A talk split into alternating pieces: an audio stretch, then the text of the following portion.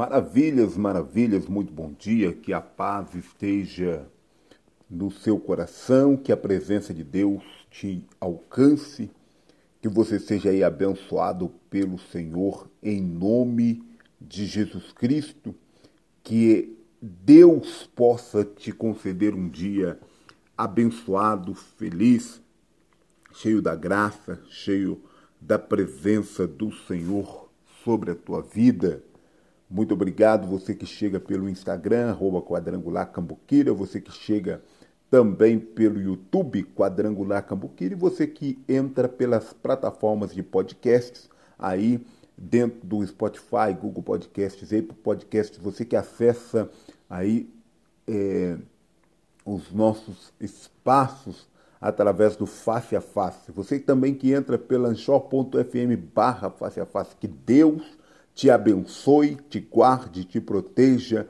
e que você tenha um dia abençoado na presença do Senhor. A palavra de Deus nos diz lá no livro de Eclesiastes, capítulo 5, guarda o pé quando entrares na casa de Deus. Chegar-se para ouvir é melhor do que oferecer sacrifício de tolo, pois não sabem que fazem mal. Não te precipites com a tua boca, nem com o teu coração se apresse a pronunciar palavra alguma diante de Deus, porque Deus está no céu e tu na terra. Portanto, sejam poucas as tuas palavras. Porque dos muitos trabalhos vêm os sonhos e do muito falar palavras nécias. Palavras nécias são palavras tolas, são palavras loucas, quando a Deus fizeres algum voto, não tardes em cumpri-lo, porque não se agrada de tolos. Cumpre o voto que fazes. Melhor é que não votes do que votes e não cumpras. Não consista a tua boca, não consista que a tua boca te faças culpado nem digas diante do mensageiro de Deus que foi inadvertência por que razão se iriaria Deus por causa da tua palavra, a ponto de destruir as obras das tuas mãos? Porque na multidão dos sonhos a vaidade, assim também na multidão de palavras, assim também nas muitas palavras. Tu, porém, teme a Deus.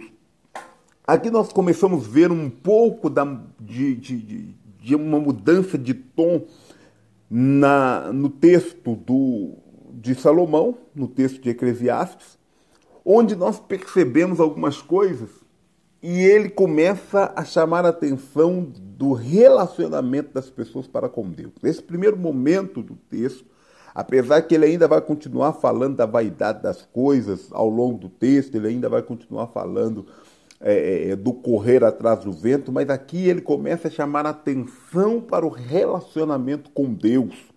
Isso mesmo. Ele começa a tratar aqui é, é, com as pessoas, ele começa a falar aqui sobre a postura para com Deus. Né? É, quando forem à casa de Deus, guarda teus pés. Não se preocupe tanto em falar, em querer ensinar, em querer mostrar alguma coisa. Pelo contrário, se preocupe em ouvir, se preocupe em aprender alguma coisa, se preocupe em aprender da palavra de Deus, se preocupe em trazer algo para a tua vida, para aplicar a tua vida. Porque há loucura na muita palavra, porque é, é, é a loucura é, no muito falar do homem. Ou seja, quando a gente fala demais, a gente se compromete é, com Deus com coisas que a gente não vai cumprir. Essa é a grande verdade. Então ele, ele chega a trazer, inclusive, o olhar sobre o voto que você faz e para que você não faça um voto de tolo, ou seja, tenha consciência quando você assumir um compromisso, principalmente com Deus, no nome de Jesus. Na segunda parte do texto, aí sim ele volta a falar da vaidade, ele volta a falar das riquezas, é, é, e aí ele começa a falar o seguinte: se vires alguma província, ou, se vires em alguma província a opressão do pobre, o roubo em lugar do direito e da justiça, não te maravilhes semelhante, de semelhante caso, porque o que está alto tem acima de si outro mais alto que o explora, e sobre estes há ainda outros mais elevados e, e que também o exploram. Pensa no seguinte, às vezes a gente vê, é, tá muito comum ainda, né? Olhar, e nós estamos orando, inclusive, quero chamar a tua atenção para que a gente possa estar orando para Deus abençoar nossa nação, livrar nossa nação de todo mal. Mas pensa o seguinte, quando a gente pensar, não, aquela pessoa ali é uma pessoa né, é poderosa, aquela pessoa ali é, é, é isso e aquilo, sempre tem alguém que exerce poder acima daquela pessoa. Nós estamos, inclusive, vendo isso, me perdoe, você que está me, me acompanhando hoje, nós estamos vendo essa, briga de poderes que está feia, inclusive, né? É, é, é, é, poder executivo brigando com o legislativo, que briga também, e o judiciário também brigando com todo mundo. É, o que era para dar sustentação à nação, para ajudar a desenvolver um plano de ação que trouxesse paz, alegria, saúde, justiça, prosperidade para a nação brasileira. Nós estamos vendo, sabe o quê? é cada um brigando pelo seu ego. Por isso que, que, que, aqui em Eclesiastes, Salomão fala que muitas das coisas são vaidade. Porque essa briga de poderes, o que está resultando? Em pessoas que estão morrendo todos os dias, em uma falta de coordenação de ação, em um presidente que muitas vezes está tendo que brigar para poder exercer o seu, o seu papel em, em deputados que, em alguns momentos, me perdoe vocês que são meus amigos, que são deputados que, que sempre eu tenho, eu tenho em alta consideração, mas que muitas vezes parecem estarem apáticos ao que está acontecendo. A nação. O que, que nós, nós vemos? Essa briga nós vemos esse despropósito, esse disparate e acaba gerando aí é, confusão, tristeza, dor para a nação. Então, o meu convite aqui para você hoje é que você pense. Aqui em Eclesiastes 5 está uma boa reflexão, inclusive, para quem acha que tem algum poder. Né? Para quem acha que é alguma coisa só porque está num num, numa posição elevada. Na verdade, se você é um opressor, com certeza tem alguém acima de você que está te oprimindo também. E acima dele tem outro. Então, assim, não adianta. Né? Achar que é alguma coisa, porque quem nos faz alguma coisa, na verdade, é o próprio Deus. Por isso, a palavra do Senhor ainda continua dizendo no versículo é, é, 9 de Eclesiastes 5: o proveito da terra é para todos, até o rei se serve do campo. Quem ama o dinheiro jamais dele se farta, e quem ama a abundância nunca se farta da renda. Também isto é vaidade. Onde os bens se multiplicam, também se multiplicam os que dele comem, que mais proveito, é, que mais proveito, pois têm os seus donos, do que os verem com seus olhos. Doce é o sono do trabalhador, quer coma pouco, quer coma muito, mas a fartura do rico não o deixa dormir. Grave mal vi debaixo do sol as riquezas que os seus donos guardam para o próprio, o próprio dano. E tais riquezas se perdem por qualquer má ventura. Ao filho que gerou, nada lhe fica na mão. Como saiu do ventre de sua mãe, assim nu voltará, indo-se ele como veio, e do seu trabalho nada poderá levar consigo. Também isso é grave mal. Precisamos é, precisamente como veio, assim ele vai. E que proveito lhe vem de haver trabalhado tanto para o vento? Nas trevas comeu, em todos os seus dias, como com muito enfado, com enfermidades e indignação. Eis que vi, eis que eu vi boa e bela coisa, é comer, beber e gozar cada um do bem de seu trabalho com que se afadigou debaixo do sol durante os poucos dias da sua vida que Deus lhe deu, porque esta é a sua porção. Quanto ao homem a quem Deus conferi, conferiu riquezas e bens e lhe deu poder para deles comer e receber a sua porção e gozar do seu trabalho, isto é dom de Deus, porque não se lembrará muitos dias da sua vida, porquanto Deus lhe enche o coração de alegria. Olha que coisa interessante, né? Aqui ele questiona várias coisas, entre elas ele questiona o seguinte: primeiro, né, que você precisa aprender a desfrutar de tudo que Deus tem te dado. Não tem coisa melhor do que você desfrutar do trabalho das suas mãos. Né? Então, é, é bom trabalhar, tá? Não é ruim, não. É ruim muitas vezes é ficar ocioso na vida.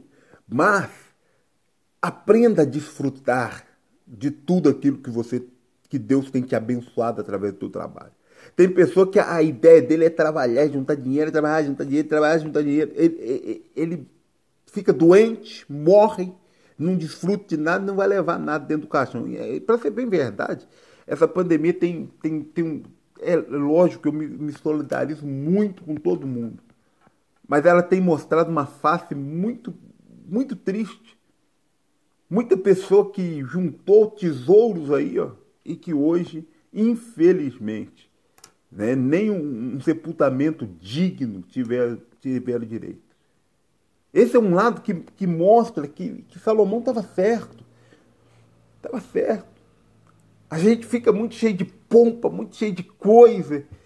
E hoje, muitas vezes, não tem o direito nem dos parentes, nem das pessoas que te amam, às vezes, poder te ver lá. Isso é muito triste. Isso é muito triste. Isso, isso traz uma dor muito grande no coração da gente. Então, você que me ouve nesta manhã, pensa nisso, tá? Pensa nisso em nome de Jesus. É por isso que eu, que eu convidei, logo no início do mês, as pessoas que estão me acompanhando, a estar fazendo uma leitura do livro de Eclesiastes. Né? Que você leia, que você medite, que você reflita. Tá? Alguns vão ler rápido, correndo, outros vão ler é, tomando nota de alguns pontos, outros nem vai ler, porque na verdade não gosta muito de ler, não quer ler, e eu respeito o direito também. Mas se você tiver oportunidade, medita nessa palavra. Pensa para você ver. Né? Às vezes corremos, corremos, corremos, trabalhamos e trabalhamos para o vento. Essa é a verdade. Então, que, que Deus possa te despertar, que Deus possa é, é, trazer a sua consciência, a sua memória e que nós possamos nos tornar pessoas melhores a cada dia. Esse é o propósito de Deus na nossa vida. Pessoas melhores no sentido de podermos entender por que, que estamos fazendo alguma coisa e, e, e, tem coisas aí que têm muito mais valor do que algumas coisas que a gente tem imposto a nós mesmos. Então que Deus possa, na sua infinita bondade, graça e misericórdia, trazer aí a nossa consciência e nos despertar para o seu propósito. Amém? Que Deus te abençoe nesta manhã, em nome de Jesus Cristo. Eu quero orar com você. Em nome de Jesus Cristo, Deus amado e santo, muito obrigado pela vida desta pessoa, pela vida deste irmão, desta irmã, pela vida de cada pessoa que tem aí é, compartilhado conosco desses momentos de oração, de reflexão na tua palavra. Eu sei, Deus querido, que se nós não vigiarmos e não cuidarmos, nós deixamos de valorizar o que realmente importa, mas que nesta manhã o teu Espírito Santo nos ajude a entender, a compreender e a fazer de fato aquilo que é aprazível. Meu Deus, em nome de Jesus, estenda tuas mãos sobre a vida desta família que tem sido representada através da oração, esta pessoa que está no livro da oração, essa pessoa que tem, eh, Deus querido, pedido que não eh, venhamos nos esquecer delas em oração este meu amigo, minha amiga, este meu irmão em Cristo, essa pessoa é, é, que às vezes eu, eu, nem conheço, mas que enviou o seu nome, seu pedido de oração. Pai, alcança a vida de cada um deles agora nesse instante. Repreenda todo o mal. Eu não sei o que essa pessoa tem passado, tem vivido, eu não sei quais são as dores que ela tem enfrentado, eu não sei quais são os desafios e angústias. Mas o Senhor sabe todas as coisas. O Senhor é poderoso para agora abraçar a vida desta pessoa e repreender, meu Deus, todo mal, toda seta contrária, tudo aquilo que não provém do Senhor. Meu Pai, eu coloco diante de Ti esta família, esta vida, esse pai, esta mãe, esse irmão, esta irmã. Eu coloco diante do Senhor a vida deste filho, desta filha, esta pessoa, meu Deus, que está passando por um momento de dificuldade. Quem sabe a dificuldade que essa pessoa está enfrentando é porque ela, ela decidiu amparar a sua família num momento de maior desafio, num momento de maior dor, de maior tristeza. Que o Senhor tenha graça, misericórdia, que o Senhor os os fortaleça nesta jornada e que o Senhor dê, ó Pai querido, a bênção e a vitória para dentro desta casa, para dentro desse lar. Também honra os sonhos, os projetos, os ideais, os propósitos do coração. Continua, Pai querido, realizando os propósitos da vida dessa família para a glória do teu santo nome. Meu Deus, eu te peço que o Senhor também ministre cura na vida dessas pessoas. Meu Deus, se tem alguém acamado, enfermo, alguém hospitalizado, quem sabe, meu Deus, até desenganado da medicina. Quem sabe os médicos já dizem que não tem jeito, mas eu sei que o único que pode bater o martelo numa situação impossível é o Senhor. Mas porque a tua palavra nos ensina que o Senhor é o Deus do impossível. Quando o homem não consegue, o Senhor consegue resolver. Por isso, estende agora as tuas mãos, repreenda este mal, repreenda essa enfermidade, repreenda essa doença, repreenda, Pai querido, esta dor que essa pessoa tem sentido, repreenda todo mal-estar em nome de Jesus Cristo e traga cura do alto da cabeça à planta dos pés. Que no nome de Jesus Cristo a bênção do Senhor venha sobre a vida desta pessoa e que ela receba do Senhor toda sorte de bênção física e espiritual em nome do Pai, do Filho e do Espírito Santo. Amém e amém. Que Deus abençoe a tua vida.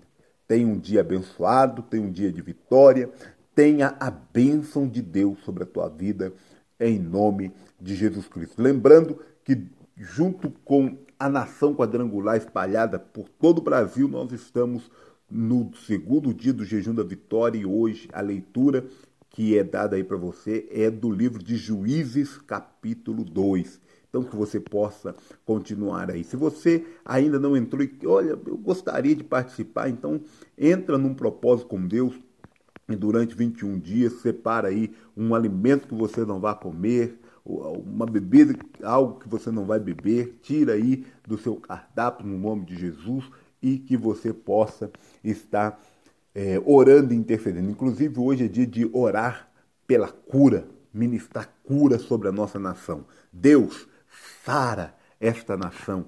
Traga a tua bênção sobre esta nação, em nome de Jesus. Um forte abraço, um beijão no teu coração. Fique com Deus e que Deus te abençoe e te fortaleça, em nome de Jesus Cristo.